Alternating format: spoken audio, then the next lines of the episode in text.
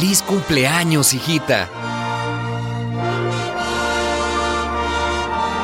Mi hija cumplía 15 años y le organizamos la fiesta en un salón para que invitara a sus amigos y amigas. Esa noche, a medida que iban llegando, se acomodaban en el lugar asignado y enseguida abrían sus celulares y se ponían a conversar por medio de mensajes de texto o a jugar con esos aparatitos maravillosos entre mensaje y mensaje.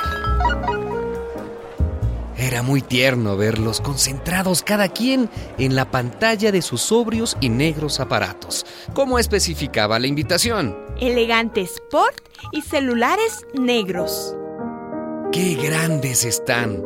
Pensar que los conozco desde que hablaban entre sí. Todavía les recuerdo la voz. Algunos no me creen que cuando eran pequeños hablaban y se miraban a los ojos.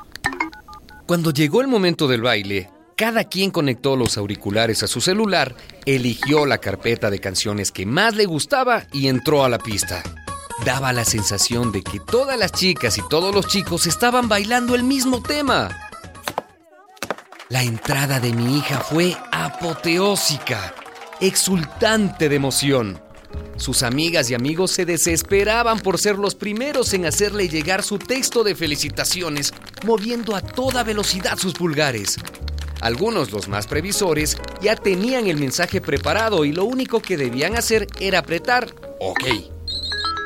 El teléfono de mi hija no paraba de vibrar y como era imposible leerlos todos, guardó algunos para más tarde. Me acerqué a ella y sin darme cuenta le dije, ¡Feliz cumpleaños, hijita! ¡Papá! Ella me miró horrorizada y se apartó de mí. Preocupado fui tras ella y le pregunté si le pasaba algo si había hecho algo que la incomodara. Tomó el celular y me mandó un mensaje de texto. ¿Me quieres avergonzar frente a mis amigos? Hazme el favor. ¿Para qué están los teléfonos? No tuve más remedio que abrir el mío y mandarle mis felicitaciones. Perdón. Feliz cumpleaños, hijita. Te amo, pa.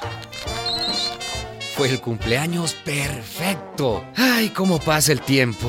Qué viejo estoy pensar que casi le doy un beso.